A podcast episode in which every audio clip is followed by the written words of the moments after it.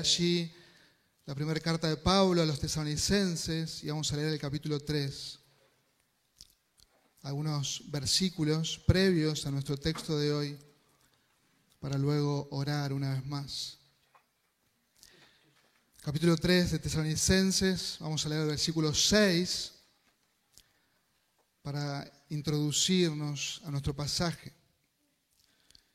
Pero ahora Timoteo ha regresado de vosotros a nosotros. Recuerdan que Timoteo había sido enviado ¿eh? por Pablo, por Silas, que estaban allí en Atenas, decidieron quedarse solos y enviar a Timoteo a Tesalónica para saber cómo estaban.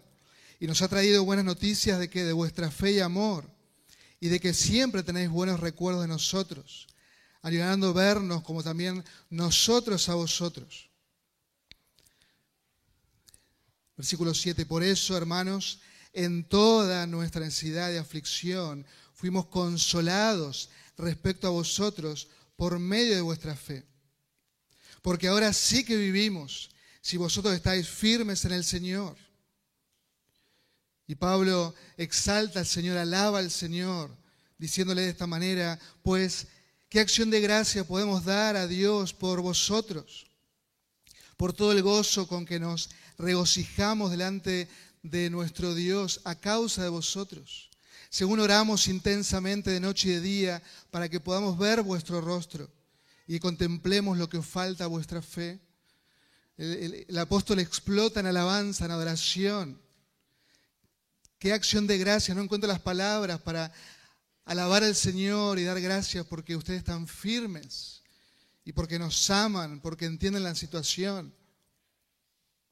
Versículo 11 al 13, nuestros textos de esta mañana. Ahora pues, en esta oración de Pablo, ahora pues, que el mismo Dios y Padre nuestro y Jesús nuestro Señor dirija nuestro camino a vosotros y que el Señor os haga crecer y abundar en amor unos para con otros y para con todos, como también nosotros lo hacemos para con vosotros a fin de que Él afirme vuestros corazones irreprensibles en santidad delante de nuestro Dios y Padre, en la venida de nuestro Señor Jesús con todos sus santos. Que el Señor bendiga su palabra. Vamos a dar una vez más. Oh Señor y Padre, venimos delante de ti ahora, reconociendo nuestra debilidad, reconociendo, Señor, mi debilidad al exponer reconociendo, Señor, la debilidad de mis hermanos en la tensión. Reconocemos nuestra debilidad en la necesidad de ti. Que tú, Señor, por medio de tu Santo Espíritu, ilumines nuestro corazón, nuestra mente, para entender tu verdad. Que podamos ser esa, esa tierra fértil, que llevemos frutos, Señor.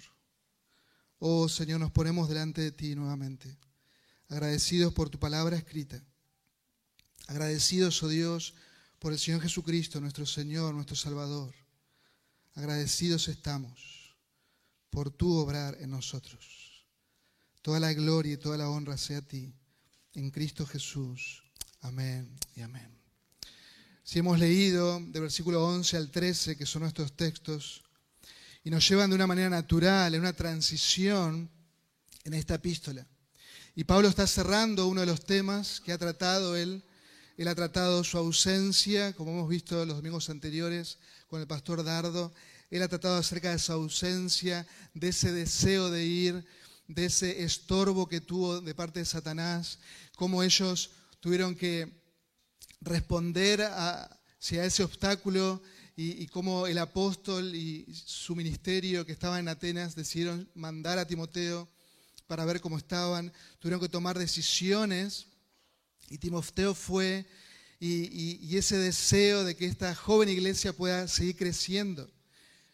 Y el apóstol está cerrando este tema, diciéndonos allí en el versículo 11, el Señor dirija, nuestro Dios dirija nuestro camino a vosotros. Él nos va a guiar. Pero por otro lado, Él está cerrando este tema, está cerrando esta puerta, pero por otro lado abre otra puerta para nosotros, un nuevo tema Versículo 2 y 13.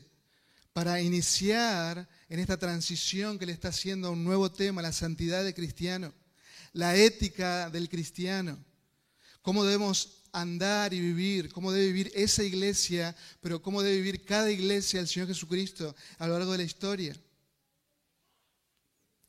En esa transición, Él lo hace a través de una oración.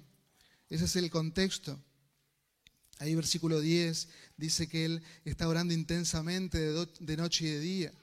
Ese es el contexto de estos textos.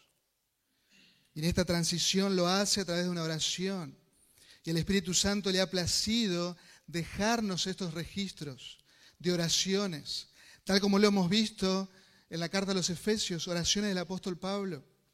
Y eso es para, para que nosotros sepamos cómo orar, para que nosotros sepamos cómo deleitarnos en interceder unos por otros, para que nosotros podamos aprender cómo orar unos por otros. Así que podemos titular, y lo he titulado a este sermón, intercesión de transición. Él está intercediendo, Él está orando, Él está clamando. Y en el primer lugar quiero que veamos que Él intercede dependiendo solo del Señor, solo del Señor. ¿Y cuántas veces nos cuesta esa palabra solo o solamente? Oramos, pero al mismo tiempo que oramos, estamos ansiosos, al mismo tiempo que oramos, estamos dispuestos a hacer cosas que no debemos hacer para tratar de ayudar a Dios. Y aquí vemos al apóstol Pablo orando, intercediendo y dependiendo solo del Señor. Y Pablo eleva su oración, él le da gracias. Él va delante del Señor con toda humildad, reverencia, sinceridad. Eleva su gratitud, allí en el versículo 9. ¿Qué acción de gracias puedo dar? Y podemos ver al apóstol allí postrado, y eleva su petición ahora, Dios y Padre nuestro, oh Jesús nuestro Señor. Él está siendo guiado por el Espíritu Santo. Él ora al Padre y al Hijo, eleva su oración al Dios Trino. Y este es un cambio significativo dentro del contexto de la oración judía. Ahora la iglesia eleva su oración a Dios como Padre, pero también eleva su oración a Dios el Hijo. Y esta expresión que vemos ahí, esta unión, Dios y Padre nuestro y Jesús, nuestro Señor, como lo encontramos en otras partes del Nuevo Testamento, nos habla acerca del Señor Jesucristo, la segunda persona de la Trinidad, el Dios que se hizo hombre, el Verbo de Dios, quien es nuestro mediador, aquel que Dios exaltó hasta lo sumo y que le dio un nombre que es sobre todo nombre. Él es el Señor. Y a Él el apóstol ora, a Dios nuestro Padre y al Señor Jesucristo. En Hebreos 7:25, hablando acerca de nuestro Señor, dice, y Él también es poderoso para salvar para siempre a los que por medio de Él se acercan a Dios, puesto que vive perpetuamente para interceder por ellos. Y dice el autor de Hebreos, porque convenía que tuviéramos tal sumo sacerdote. Y como nuestro Señor, santo, inocente, inmaculado, apartado de los pecadores y exaltado más allá de los cielos. Ese es nuestro Señor, nuestro Salvador, nuestro mediador, aquel que intercede por nosotros. Y por eso Pablo eleva su oración intercede y descansa en el soberano y trino Dios. Quiero que observen ahí en el texto esa familiaridad, esa cercanía con que Pablo se dirige a Dios y al Señor Jesucristo. Y cómo involucra a la iglesia dentro de esta petición, diciéndoles, estoy orando a nuestro Padre, estoy orando a nuestro Señor. Ese Señor mío, pues es el Señor de ustedes. Es nuestro Dios, es nuestro Padre. Un solo y Dios y Padre. Un Señor. Y a Él oro. En esa relación que el Padre tiene con el Hijo, esa relación eterna, perfecta. Es nuestro Padre por adopción. Somos parte de su familia. Y eso es por su gracia, es por su misericordia. Él nos trasladó, Él nos compró, Él nos adoptó. Y ahora podemos con libertad entrar al lugar santísimo y orar, interceder y clamar que Él dirija nuestras vidas. Somos suyos. Estamos en el amado. Y en Él y solo en Él tenemos todas las cosas y podemos orar, podemos confiar. Al cerrar nuestros ojos en cualquier lugar donde estemos, podemos ir al trono de la gracia y llamar a Dios, el Dios que hizo los cielos y la tierra, Padre nuestro, por medio del Señor Jesucristo. Charles Spurgeon decía que para Dios es lo mismo escuchar que responder. Ese es nuestro Dios. Un Dios que escucha nuestra oración y mientras la escucha, Él ya no responde. Nuestros corazones son tranquilizados. Hay paz, hay confianza. Y Pablo aquí eh, intercede, pero también enseña a la iglesia a orar, a confiar. Oramos y confiamos, oramos y elevamos nuestra oración a Él. Y hermanos, saben que cuando no oramos, cuando no tenemos una vida de oración, caemos y comenzamos a creernos autosuficientes. Comenzamos a creernos que podemos hacer las cosas a nuestra manera. Comenzamos en esa autosuficiencia. No es una vida dependiente de, de Dios, sino de, de mí mismo.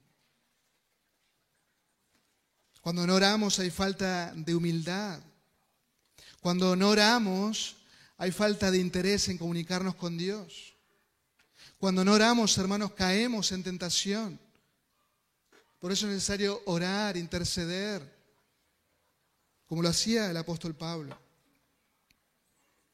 Cuando no oramos, le estamos diciendo a Dios, no necesito hablar con vos. Estamos diciendo que no le amamos.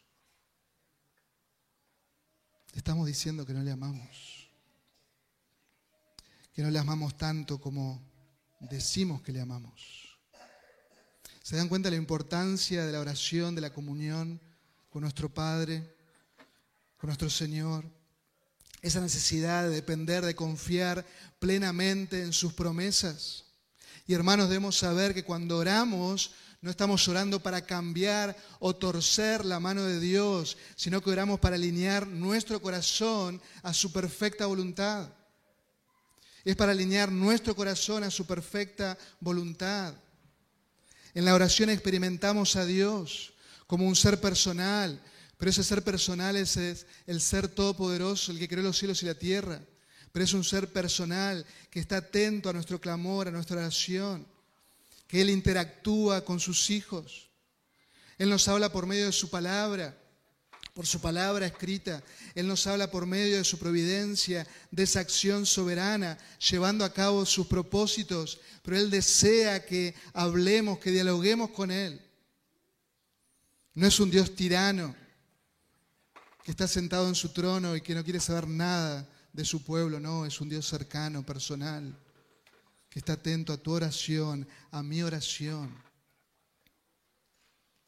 Si estamos en Cristo, Él es nuestro Padre amoroso, que nos ama, que nos escucha.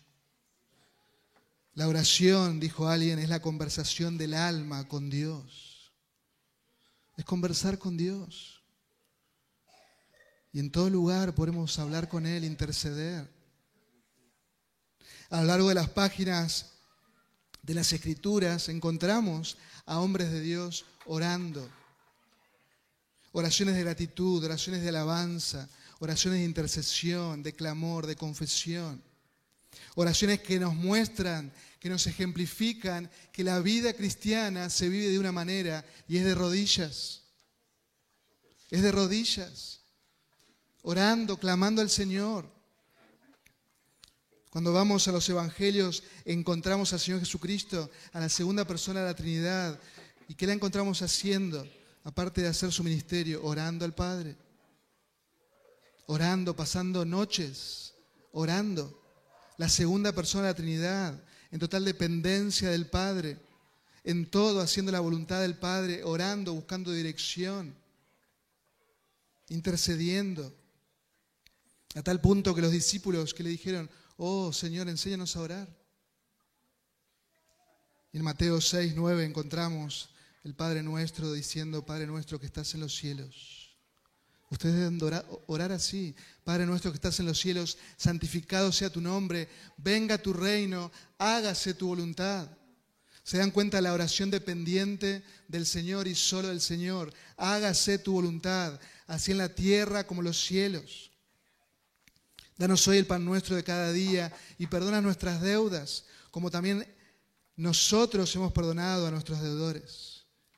Y no nos metas en tentación, mas líbranos del mal, porque tuyo es el reino, el poder y la gloria por siempre, jamás. Amén y amén. ¿Se dan cuenta de esa dependencia del Hijo? Es la dependencia que vemos aquí del apóstol Pablo. Él está dependiendo del Señor, él adora al Señor y él exclama, oh, que el Señor dirija nuestro camino a vosotros. Las circunstancias habían sido muy adversas, como ya estuvimos viendo estos domingos, muy adversas. Satanás había evitado que Pablo los visitara, allí en el capítulo 2, versículo 18. Había gran oposición. Y si alguien podía destrabar esto, si alguien podía hacer un sendero recto sin ningún tipo de obstáculos, era el Señor soberano. Era nuestro Dios. Y esa es la idea del verbo dirigir, es limpiar el terreno. Imagínense esta situación, compramos un terreno y está todo con el, monte ahí, ¿sí? ¿Y qué es lo que primero que hacemos para, para ver cómo construir la casa? Limpiamos totalmente el terreno. Esa es la idea ahí. El Señor dirija, el Señor limpie terreno y haga una, una ruta derecha hacia ustedes. Y Pablo no dependía de su diplomacia como ciudadano romano. Hubo momentos que sí usó, pero ahora él depende solo del Señor. Pablo no está dependiendo aquí de estrategias ministeriales, aunque sí las usó, pero él está dependiendo del Señor en cada aspecto de su vida. Solo el Señor, solo voy a hacer su voluntad y vamos a ir a ustedes si es la voluntad de Dios. Él va a dirigir nuestro camino a ustedes. No era el César, no eran los gobernantes de Tesalónica, no, no era Satanás y los demonios que iban a, cambiar la agenda de Dios. No, no, no, no, no. Él va a dirigir nuestro camino a vosotros. Yo confío y yo dependo absolutamente del Señor del inmutable Señor que sigue en su trono, que sigue en su trono. Y quiero que observen cómo el apóstol de manera humilde, él ora, intercede, y él pide, oh Señor, dirige nuestro camino. El apóstol Pablo no está haciendo una noche de liberación allí en Atenas para retirar a Satanás de en medio. El apóstol Pablo no está haciendo una, una declaración positiva diciendo, vamos a ir y declaro que vamos a ir a Tesalónica, como los, los apóstoles mentirosos de hoy en día, que viven declarando, pero nada sucede.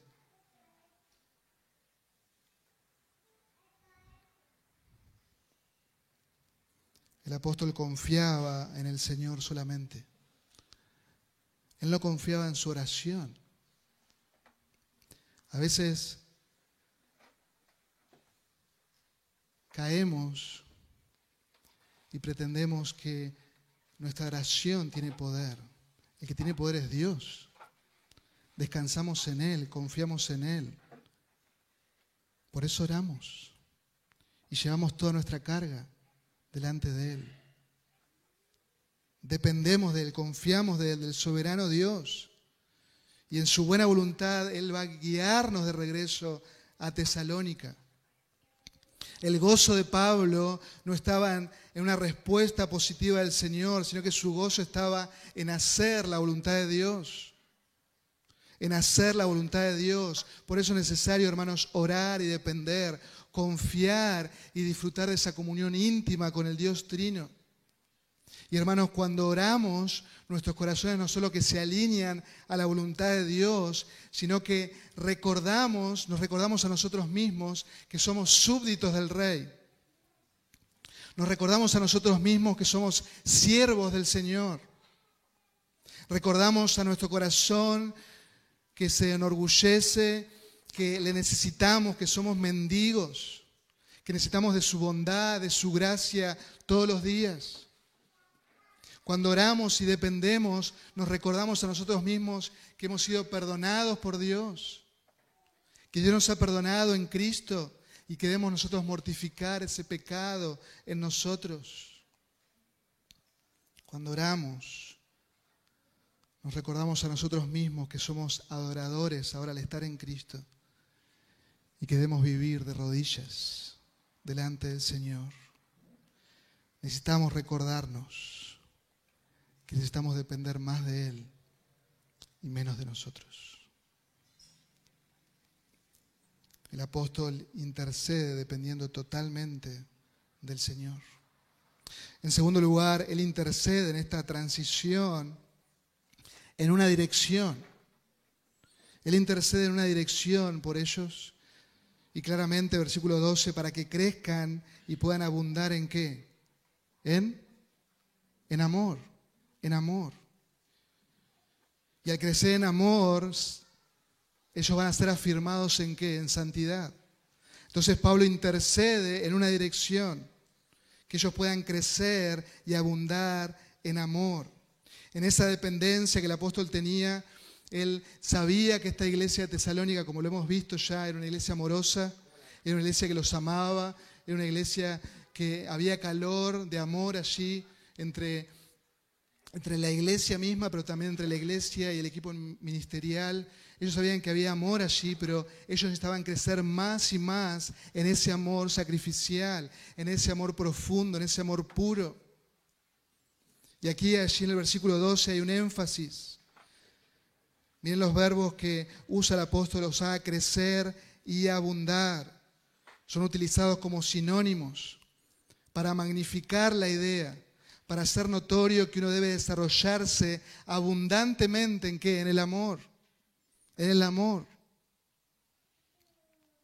Si somos creyentes y no estamos creciendo y abundando en esta virtud cristiana, no somos nada. No servimos para nada. ¿Y dónde lo dice eso? 1 Corintios capítulo 13. El apóstol cuando les habla a la iglesia a los corintios, le está hablando acerca de los dones espirituales, le está hablando acerca de servirse unos a otros, le está hablando acerca de que somos miembros los unos de los otros, y en el medio está este capítulo 13. Y dice el apóstol, si yo hablara lenguas humanas y angélicas, está haciendo una hipérbole, pero no tengo amor, he llegado a ser como un metal que resuena o un símbolo que retiñe. Si tuviera el don de profecía y entendiera todos los misterios y todo conocimiento, y si tuviera toda la fe como para trasladar montañas, pero no tengo amor, nada soy. Nada soy. Y si diera todos mis bienes para dar de comer a todos los pobres, y si entregara mi cuerpo para ser quemado, pero no tengo amor, de nada me aprovecha. Así que, hermanos, si no estás creciendo en amor, si no estás abundando en amor, todo lo que hagas no sirve de nada. Y continúa Pablo diciéndole a los corintios, el amor es paciente, es bondadoso, el amor no tiene envidia, el amor no es jactancioso, no es arrogante no se porten decorosamente, no busca lo suyo, no se irrita, no toma en cuenta el mal recibido, no se regocija de la injusticia, sino que se alegra con la verdad. Todo lo sufre, todo lo cree, todo lo espera, todo lo soporta. El amor de Dios nunca deja de ser.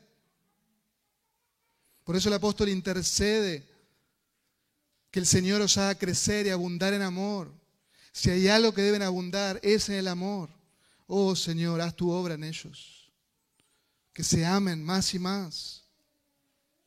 Ahí en el capítulo 1 que ya hemos visto, el apóstol habla de ese trabajo de amor de los tesalonicenses, de esa fatiga en ese amor, pero aún necesitaban crecer más, aún necesitaban crecer más. Y hermanos, lo que nos distingue del mundo, lo que debe sobresalir como una luz que ilumina bien claro en medio de tanta oscuridad, en medio de este mundo que nos odia, es el amor de Cristo en nosotros.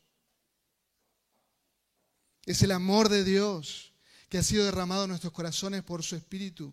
En ese amor debemos crecer más y más.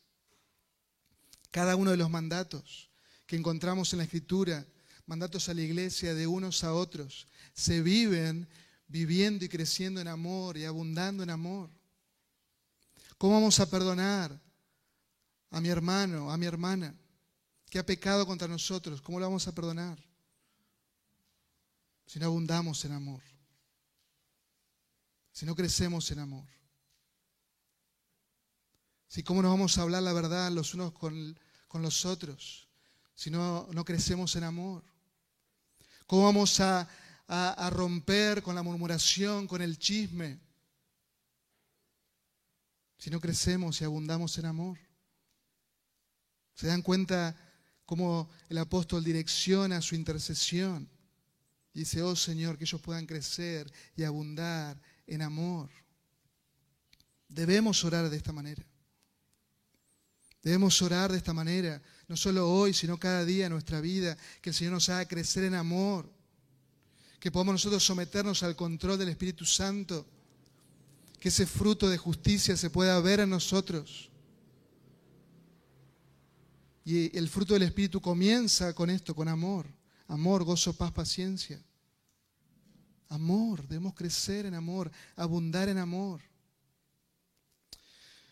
El Señor Jesucristo, estando en el aposento alto allí en Juan capítulo 13, les dice a los suyos, un mandamiento nuevo os doy, que os améis los unos a los otros. Y este mandamiento en sí no era nuevo, lo que es nuevo es esto que agrega el Señor, como yo os he amado.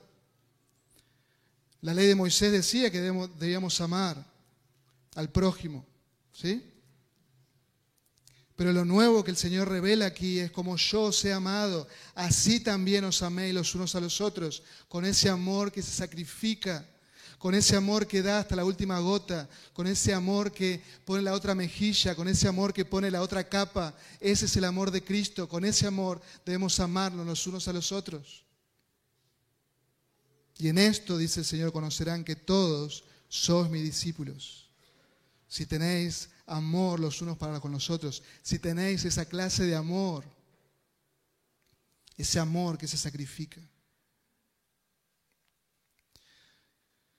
Cuando con el pastor Dardo tenemos esos, esos tiempos de consejería y comenzamos a ver las raíces de los problemas interpersonales, problemas en el matrimonio, problemas con los padres, con los hijos, problemas en el ministerio, problemas entre los hermanos de la fe, la raíz de todo es que nos seguimos amando demasiado nosotros mismos.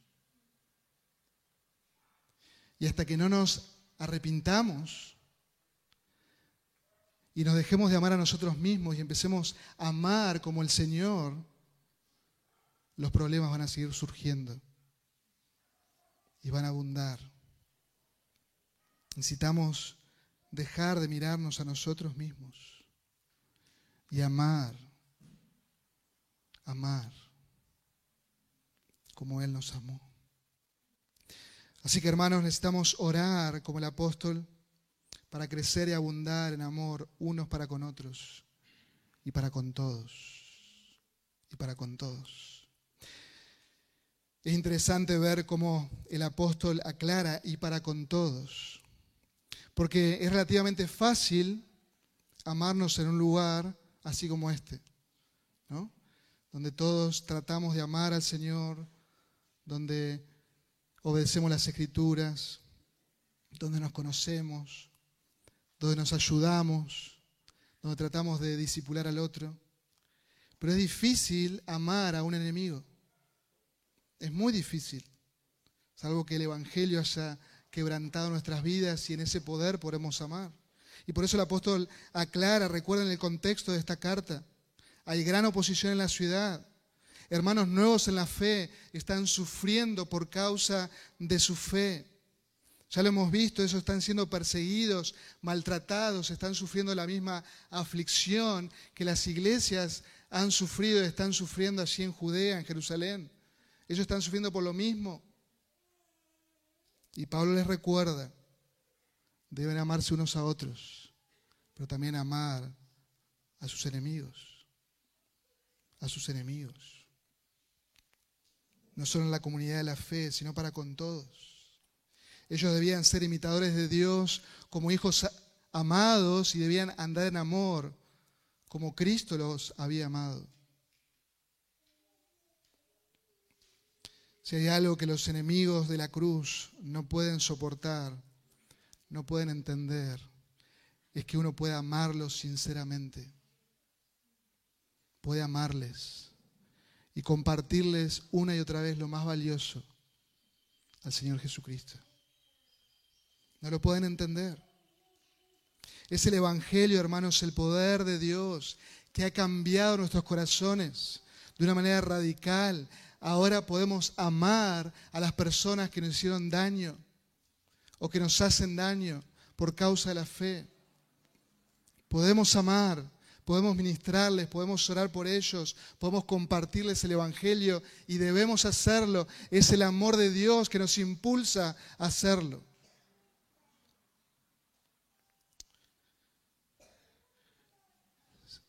Si el año pasado leí un libro de un viaje del pastor David Platt a los montes allí en el Himalaya, y él estuvo ministrando allí, conociendo la zona.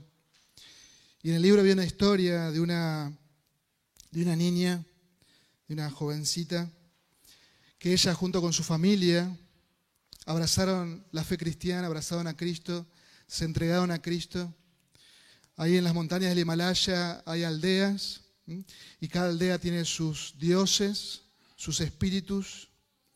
Y a ellos abrazar, ellos abrazar a Cristo y proclamar a Cristo como Señor, rápidamente recibieron gran oposición por toda la aldea.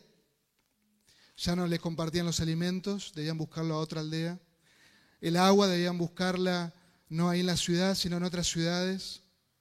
Ellos debían rebuscárselas porque ahora ya no pertenecían a esa aldea. Y había una gran oposición. Una familia. Los padres y esta única hija. Y frente a esta gran oposición, un día los padres salen en busca de esos alimentos, del agua, a otra aldea cercana. La niña queda sola en su casa, una, adolescente queda sola en su casa y los padres tardaban más de lo normal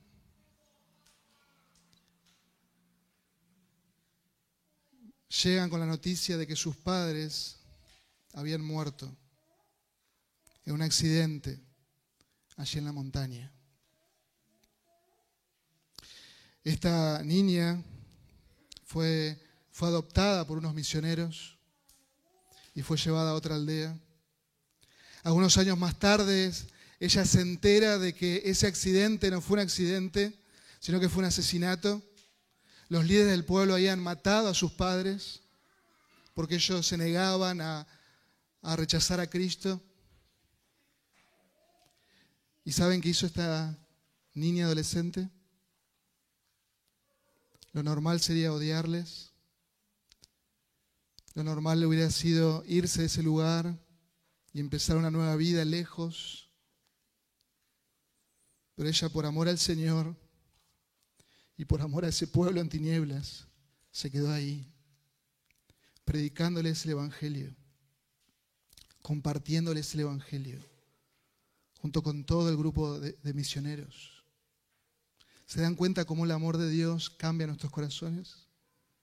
¿Se dan cuenta cómo el amor de Dios limpia y borra todo ese dolor, ese odio que humanamente uno puede sentir, me han quitado a mis padres, pero estoy aquí para hablarles de Cristo, de un amor supremo.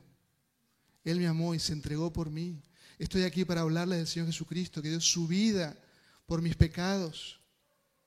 Aunque ustedes me odien, aunque ustedes me rechacen, yo seguiré proclamando a Jesucristo. Él es mi Señor y Él puede ser tu Salvador. Por eso en esta mañana, si estás sin Cristo,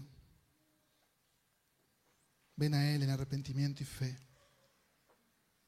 Es el único amor que puede cambiar de manera radical tu vida.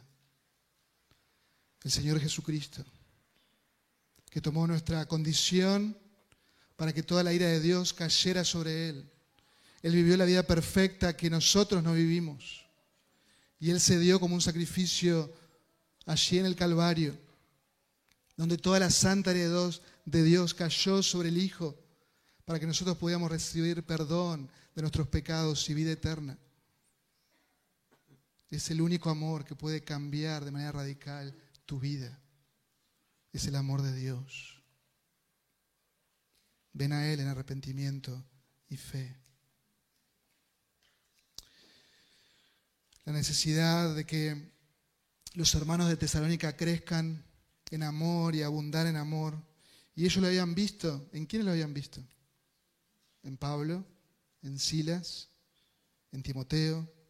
Por eso dice al final del versículo 12, como también nosotros lo hacemos para con vosotros. Recuerden la gran oposición que había cuando llegaban a Tesalónica en todo este viaje misionero. Recuerden esa gran oposición. Ellos habían renunciado a todos sus derechos, incluso al derecho de vivir, para amarles, para llevarles el Evangelio. En el capítulo 2 nos dice que, que el apóstol había sido como una madre para ellos, que había sido como un padre para ellos. Ven ese amor profundo que el apóstol sentía por sus hijos en la fe. Y quiero que vean el detalle del trasfondo de la vida de Pablo.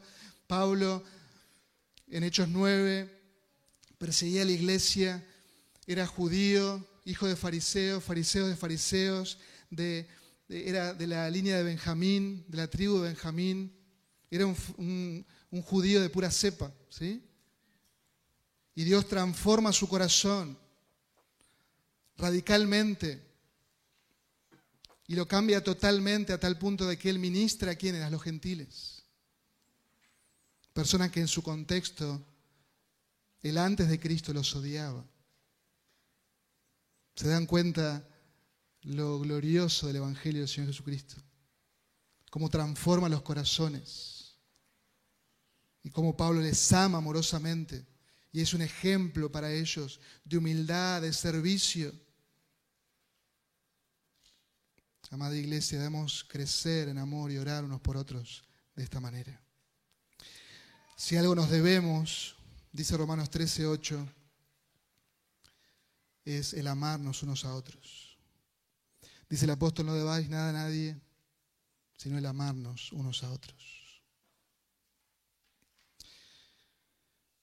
Como dije al principio, en esta intercesión de transición, el apóstol luego de pasar por esa intercesión de que ellos debían crecer en amor, ahora les dice deben ser afirmados en santidad. Y es el nuevo tema de la carta que veremos en estos domingos, la santidad del creyente. Dice el versículo 13, a fin de que Él afirme vuestros corazones irreprensibles en santidad delante de nuestro Dios y Padre.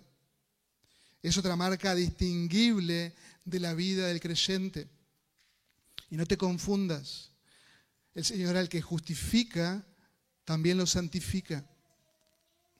No existe tal cosa de un cristiano que abraza a Cristo y continúa abrazado al mundo, continúa abrazando a su propia vida. El cristianismo es radical. La vida en santidad no es una opción de tantas para nosotros. Es nuestro andar. Es nuestro andar. Y es por eso que Pablo ora e intercede para que el Señor los afirme en santidad. Y cuando crecemos en amor, cuando abundamos en amor para con Dios y los unos para con los otros, es inevitable que crezcamos en santidad. No podemos decir amamos a Dios, pero no guardamos sus mandamientos.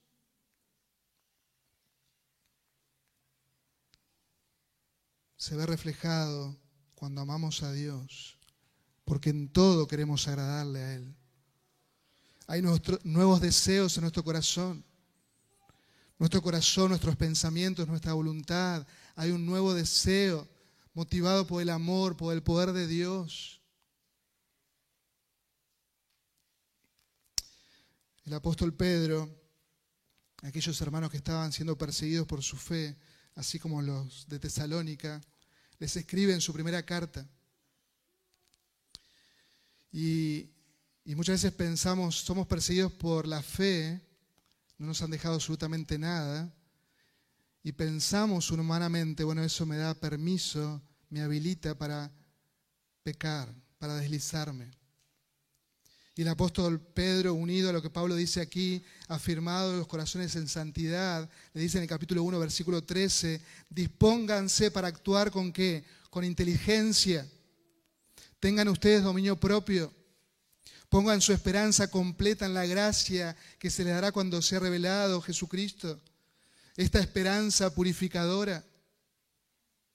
Como hijos obedientes, no se amolden a los malos deseos que tenían antes cuando vivían en la ignorancia. Ustedes vivían siendo ignorantes, ahora son sabios en el Señor. Presten atención y actúen con inteligencia. Sean ustedes santos en todo lo que hagan, como también es santo quien los llamó, pues escrito está, santo es. Sean santos porque yo soy santo. Y ya que invocáis como Padre aquel que juzga con imparcialidad las obras de cada uno, vivan con temor reverente, sean peregrinos en este mundo. Y así debemos andar, caminar. Y termina diciendo el apóstol Pedro, como bien saben ustedes, ustedes fueron rescatados de la vida absurda que heredaron de sus antepasados. ¿Y cuál fue el precio de ese rescate? No fue oro o plata. ¿Cuál fue? Sino la sangre preciosa de Cristo. Se dan cuenta cómo el Evangelio modela nuestras vidas. Cómo el Evangelio debe ser central en tu vida y en mi vida. El Evangelio que me salva es aquel que me santifica. Y debo vivir una vida agradable a Él. Ya no me pertenezco, soy del Señor. Él nos ha comprado un alto precio, su vida, su vida. Pablo está orando y él ha trabajado y está discipulándolos a distancia, a estos creyentes, para que ellos sean irreprensibles, intachables en santidad.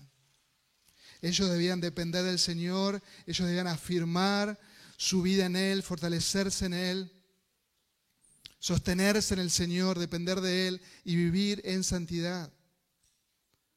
Hermanos, debemos tomar todos los recursos que el Dios nos da, que Dios nos da en su palabra Debemos tomar todos los recursos que Él nos da para nosotros ocuparnos en nuestra santificación con temor y temblor. Es Dios quien nos da todos los recursos. Es el Señor que nos ha dado esta esperanza purificadora. Por eso el apóstol dice, irreprensibles en santidad, delante de nuestro Dios y Padre, ¿en qué? En la venida de nuestro Señor Jesucristo en ese regreso de Cristo, en la presencia de Cristo, en la venida del juez. Y cuando venga el juez, Él, en su presencia, Él revelará todo lo oculto.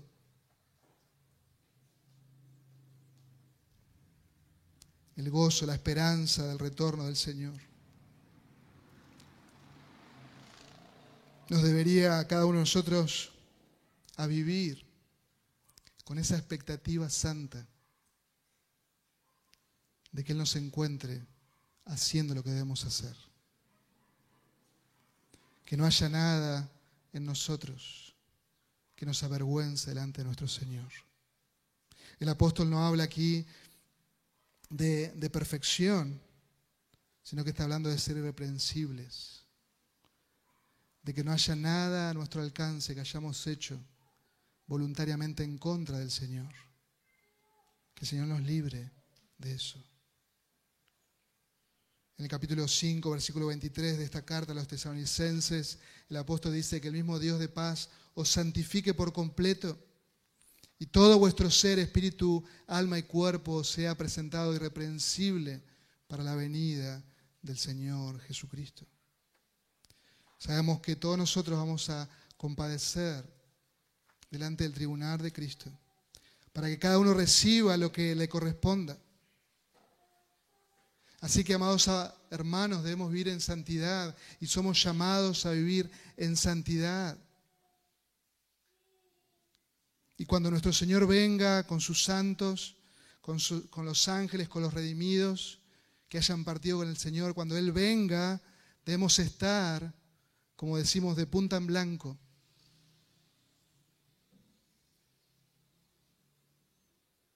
Debemos ser dignos del Evangelio.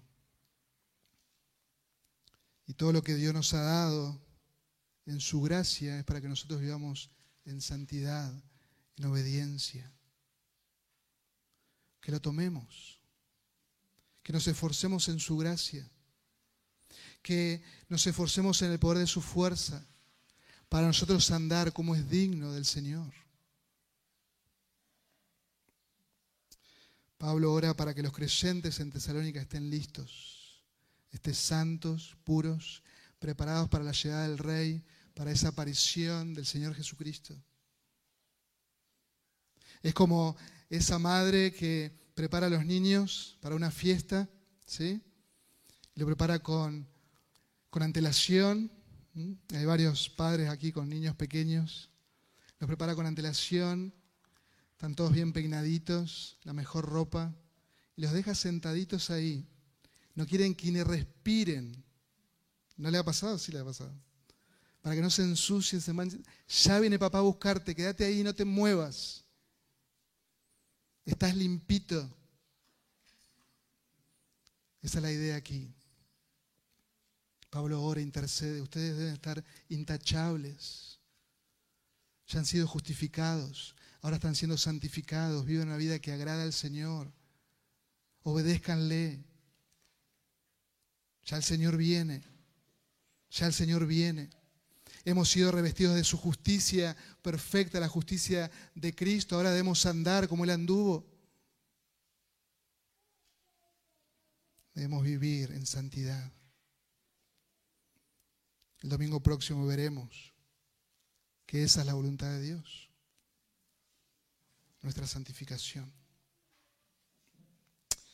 Dice el apóstol Juan y todo aquel que tiene esta esperanza puesta en Él se purifica a sí mismo. Esta esperanza purificadora. El Señor viene, hermanos. ¿Cuándo? No lo sabemos, pero Él viene. Y cuando venga el Señor que nos encuentre, glorificándole, haciendo discípulos, amándole y amando a otros.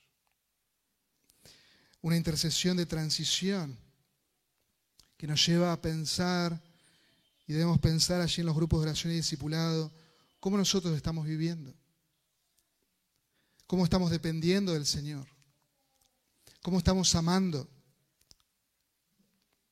cómo estamos viviendo en esa santidad. ¿Hay una progresión en santidad? ¿O no hay ni siquiera una lucha por la santidad? Te quiero decir en el nombre del Señor, si no hay ni siquiera una lucha por tu santidad, es porque no hay vida. Es porque no hay vida en tu corazón, no hay vida espiritual. Y en el nombre del Señor, ven a Él en arrepentimiento y fe, no te tardes. Ven a Él, no sigas viviendo en la religiosidad. Ven a Cristo, el agua viva. Él puede salvarte.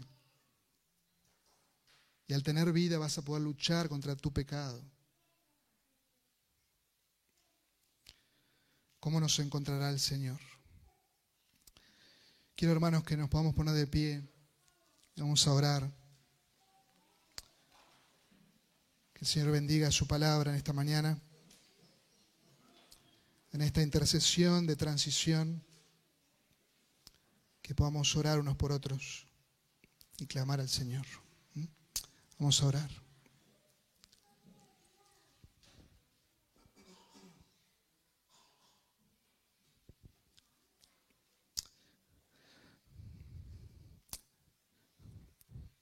Oh Padre nuestro, nuestro Señor Jesucristo, venimos delante de ti una vez más. Señor, agradecidos por tu palabra, agradecidos Señor porque tú nos vivificas, tú traes luz a nuestro corazón, a nuestra mente. Y Señor, venimos delante de ti pidiéndote perdón Pídote perdón, Señor, porque tantas veces te hemos fallado, no hemos dependido de ti, no hemos amado como deberíamos amarnos,